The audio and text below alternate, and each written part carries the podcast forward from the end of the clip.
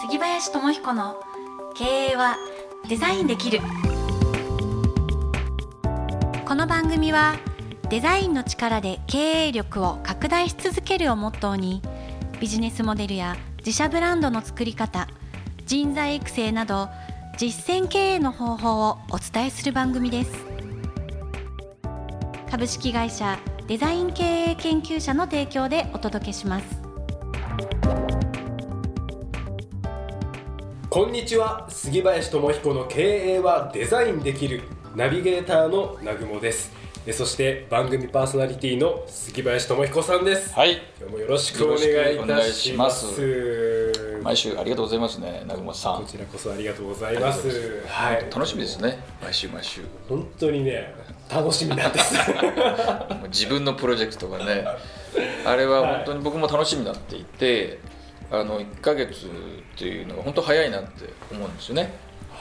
そうです1ヶ月に1回いろんなプロジェクトがこう激動的に進んでいくっていうことを皆さんにライブで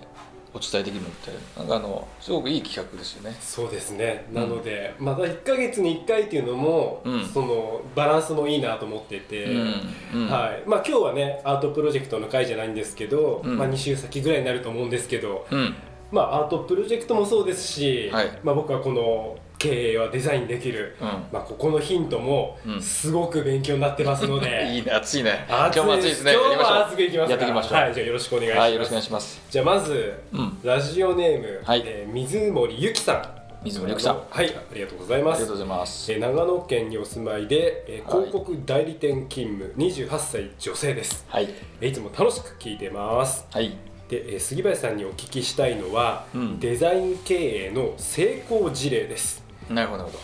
興味がありますので、えーぜひお話しくださいませ、うんということでして、ど。いい質問ですね。これはね今までなかったなと思ってこの成功事例を挙げていただくことによって、うんまあ、勉強になるのかなと思うんですけどありますか、いそうですろいろとあの、たくさんあります。たくさんあたるくさんっていうよりも、まあ、もともとずっとあったんですけど。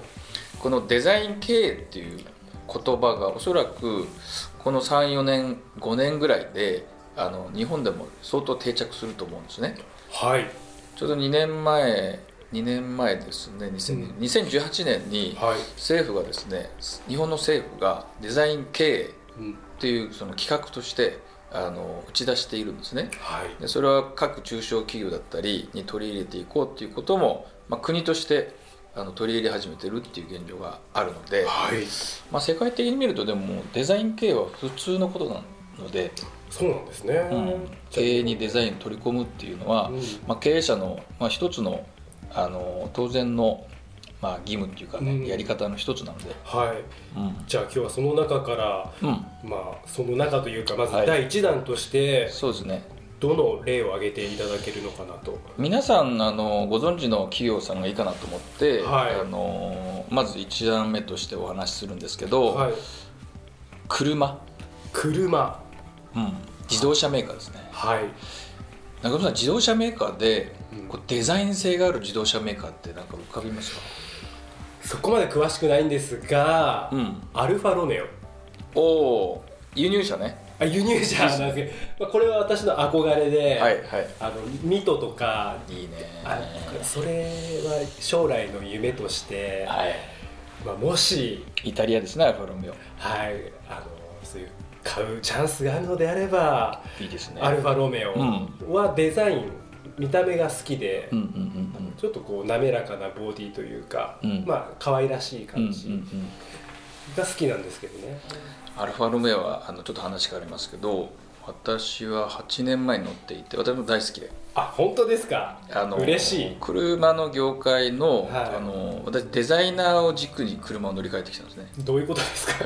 デザイナーあそのデザイナーあジュりージャーロっていうはい車のデザイナーがいるんですよ、はでそのデザイナーはメーカー各メーカー各ブランドが使ってるんですねフィアットとかアルファロメオいじとゃあかフリーランス的な方なんですかねフリーランスといういわゆるデザイナーですデザイナーさんあじゃあ、うんいろんなもうメーカーが使いたがる重要なデザイナーさんがいるんですね、例えばバッグヴィトンのデザイナーだとか、はああのブランドのデザイナーっええて34年に変わっていくのって知ってます知らないです知らないです34年ごとに変わっちゃうんですか、まあ、変えていますよねあー変えていくんです、ね、長くても5年ぐらいで、えーあのデザイナーを採用してディオールとか含めてどんどん変わっていくんですけ34ど年、で変わるんだはうん、いあのジュージャーロっていうあのデザイナーがいて、はいあのフィアットのパンダとかアルファロメオとかあの、まあ、その今南雲さんに質問して出てきたのって、まあ、輸入車じゃないですか、はいこうデザインっていうねそうですねデザインの車っていうとはいやっぱりヨーロッパのデザインが多分頭に浮かぶと思うんですねそうですね日本のおしゃれなものが多いなと思うんですよね、そうだよねうん日本のブランド日本の車メーカーでデザインって言って思い浮かぶブランドありますかそう僕は可愛らしいのやっぱ好きだなと、うんだなるほどかねらそういう意味では日産うのんうんキューブとか、うんああいう形とかは出た当初は、うんあ可愛いのあるじゃんだよとか思ったり鈴木のなんだっけな鈴木のなんだっけなラパうんンうんとかもうん可愛いなって思った記憶がありますね特にラパンちょっとすみません多分ラパンだったと思うんですけど、うんまあ、内装とかも、うんはい、少し、うんまあ、ヨーロッパチックというか、うんうんはいうんうんだからまあやっぱりデザインからうん心を奪われることは多いですねそうですね機能よりもそうだよねはい、心を奪われるのはデザインですよねはい、そうですね機能でもあるかもしれないけど、そこはやっぱり日本車って結構もともと信頼があるので、まあ、そこは大丈夫だろうとうんだったらやっぱり最初に来るのはうんうんやっぱり乗ってて気持ちいい車、まうんうんあ、せっそうかくですねね高い買い物するのであれば、うんそういうふうにしたいなとは思うんですけど企業としてあの自動車メーカーとしてこうデザイン革命をしたはいあのブランド自動車メーカーがあるんですねあそうなんですね多分15年前ぐらいに打ち出したのかなうんで定着したのはこの10年ぐらいだと思うんですけはどいで松田なんですあ松田よく松田デザインってはいコマーシャルでデザインをひっつけて聞きます言っねてるんですねはあいのはい知ってもらうように宣伝してるんですへえちなみに松そ田れデがザイ松ン田のホームページのトップページなんですけどあすごくシャープな今車でこがの出て項ますね目にデザインっていう分野のそのクリックするところホームページにがあるぐらいで松田デザインっていうもう言葉としてえーエレガンスを追い求めてうん余白の中に美しさを見出すうんあすごい光と影純粋本質を極限まで研ぎ澄ますもう本当のそのデザインにうん命を込めてるっていうのが分かりますね、最後に面白い言葉があるんですよはい心揺さぶるアートアートはあこれすごいデザインしてるんですけど、はい提供してるのは、うんここ個々が満足できるうん、アートその自分の空間じゃないですか車ってそういうのではすねっていうことを打ち出しているみんな皆さんあのラジオなんでホームページ見れないと思うんですけどぜひ見ていただきたいんではすいけどこれ松田のホームページで出てきますんでうん、でこの言葉を打ち出すとともにかっこいいあの海外デザインだったり、まあ、インハウスあの企業内のデザイナーを使ってやっていってるんですけど多分15年前から本当10この10年であのデザインを切り口に全く違う車作りをあのスタートしてますね。えーそうなんですねであのその証拠にマツダのあの車がヨーロッパでの売り上げが上がってるんですねえあの日本よりもそのデザインっていう分野では評価高いですねー、うヨーロッパの方がーんうん、逆に日本人がうん、好む車の傾向って何なんですかね、まずはえあの車が一番売れた時代いつですかねーはい30年前40年前バブルの時でしょうけども当時はあの、まあ、排気量とかね排気量3040もはいうあの V8 とかねはいエンジンの大きさとか、はいっていうのはあの、まあ、過去その車を代表するうん機能だったり、まあ、そのスペックですうねんだったんですけどマツダっていうのはあのもう何年前かなもう30年前にあったと思うんですけど RX7 って言って聞いたことあります当時のはあの車の日本の車メーカーでは全くないデザインを打ち出したんですえー、それは今でも多分通用するデザインだったと思っていてあそうあれはよくやったなって当時私大学生だったんですけどあはのい、惹かれましたかい今でもあの他に他社にないえでおそらく今出してうもん他にかなわないデザインをやっているんじゃないかっていううーん感じはすごくするんですよね。まあ、じゃあそういう意味でね今マツダのうん車を上げていただきましたけど、うんやっぱりそのデザイン経営っていうところでは、うんやっぱりそのいろいろね日産とかいろいろありますけど、うん杉林さんの中ではうんここだなっていう感基じ準ですかとして、あのーまあ、判断基準、まあ、デザイン、ね、うちはやってますよとは言ってもそのじゃあそのデザインがどういう評価はい受けてるかって、まあ、個人ではこうジャッジしきれないところあるじゃないですかそれを見るにはあの海外で輸出して売っている時にどこで売れているか、うんどの国で評価されているかっていうのを見ていくと、はやっぱりねあの松田のデザイン性っていうのは非常に高くい、うんなっている。はあわかりました面白いですねそんなふうにね、はいあの企業のことをデザインをどういうふうに取り入れていてじゃあそのデザインした商品なりサービスがあのどういう評価を受けてるんだっていうふうに企業を見ていくのも、あのいろんな皆さんリスナーの方の判断基準、うんあの経営者の方のうんこうデザインをどうやって生かしたら成功するかっていうことの基準がねあの分かってくると思うので。はいまあ、どこで売れているかどんなデザインを取り入れてるかでどんな言葉でメッセージを送ってるかあってーねそさっれきはね注目していただけるとはい松田デザインって分かりやすいですよねわかりやすいわかりやすいし、うんやっぱさっきそのあ、ね、アートっていう言葉も出てきたりとか、もうデザインフィロソフィーって言って、まあ、デザイン哲学ですねこれはもう,、うんそもううですねホームページの1ページ目にスペック載ってないんですようんね一つも一つも載ってない載せないんですトップページに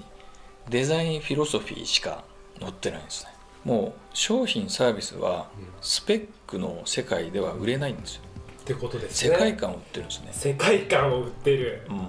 出ましたはいこれがこの、まあ、松田が取り入れたデザイン革命なんですよねそれはだいぶ早くあのであの松田は車メーカーとしてはあの一番初めに打ち出したなっていうのは15年前ぐらいに、はうん、気づきましたよねいわかりましたはい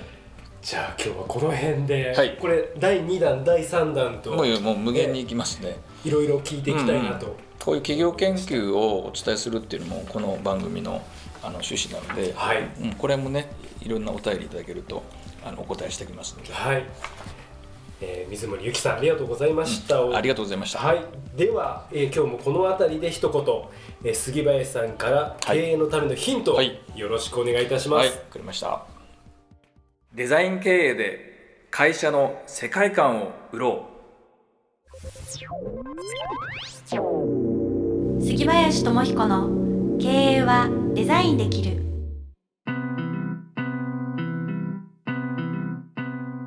はいありがとうございます、うんそうですねありがとうございます世界観を売るっていうのはね、うん一つの本当にヒントに皆さんなったんではないでしょうか、うん世界う住宅なんかももう日本のその機能とか設備とかスペはいックはもう,、もうこれ以上行ってもあの行くところがない例えばうんテレビ業界ってもう、4K ですね、まあそういうこと 4K ですがね 5K はい何 K になったところで、もう人間の目はそれを認識できないと思うんですね、はいあとは大きさにいくで今50インチが普通になってきて、はいこれ以上大きくなってもそんな大きな家があるのかっていう、ですねスペックの世界ではもううんあの商品だったりサービスは売れなくなってきている、もうある程度もう上限まで達しているからうんそのスペックではないその世界観でうん勝負をしてるっていうのが今の現代のデザイン経営そうですね、あのうんまあ、企業のその、まあ、存続の仕方だったりあの、まあ、経営の仕方はそちらにシフトして、うんまあ、ブランド経営ですねブランド、会社をどうやってブランド化していくかはっていう、ちなみにですね比べるわけじゃないんですけどこれトヨタのトップページい比較するとまたさっきの松田とはだいぶ世界観違います違いますね商品がはい来ていだかてらいわゆる価格とはいそうですね価格と販売ページに近いですねそうですだけどこういうイメージでした私はねだから逆に松田の方が、うんあこんなかっこいいんだっていうふうには思いましたね、ここはまあ小もう価格も出ているし、はいあの廃棄分とかうんも全部出ていて、うんまあ、商品の販売ページがトップページですね、うんうんうん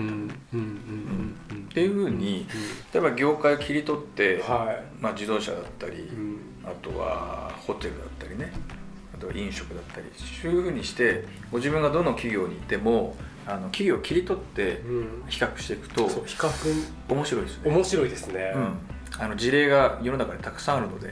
うんうん、それをどんどんどんどん皆さん見ていただけるとで経営に取り込んでいっていただきたいですねはい、はいえー皆様番組への質問感想は、はいデザイン経営研究者のオフィシャルホームページからよろしくお願いいたします、はい、それでは杉林さんまた次回もよろしくおは願いい、よしろしくまおす、願いしますありがとうございましたありがとうございました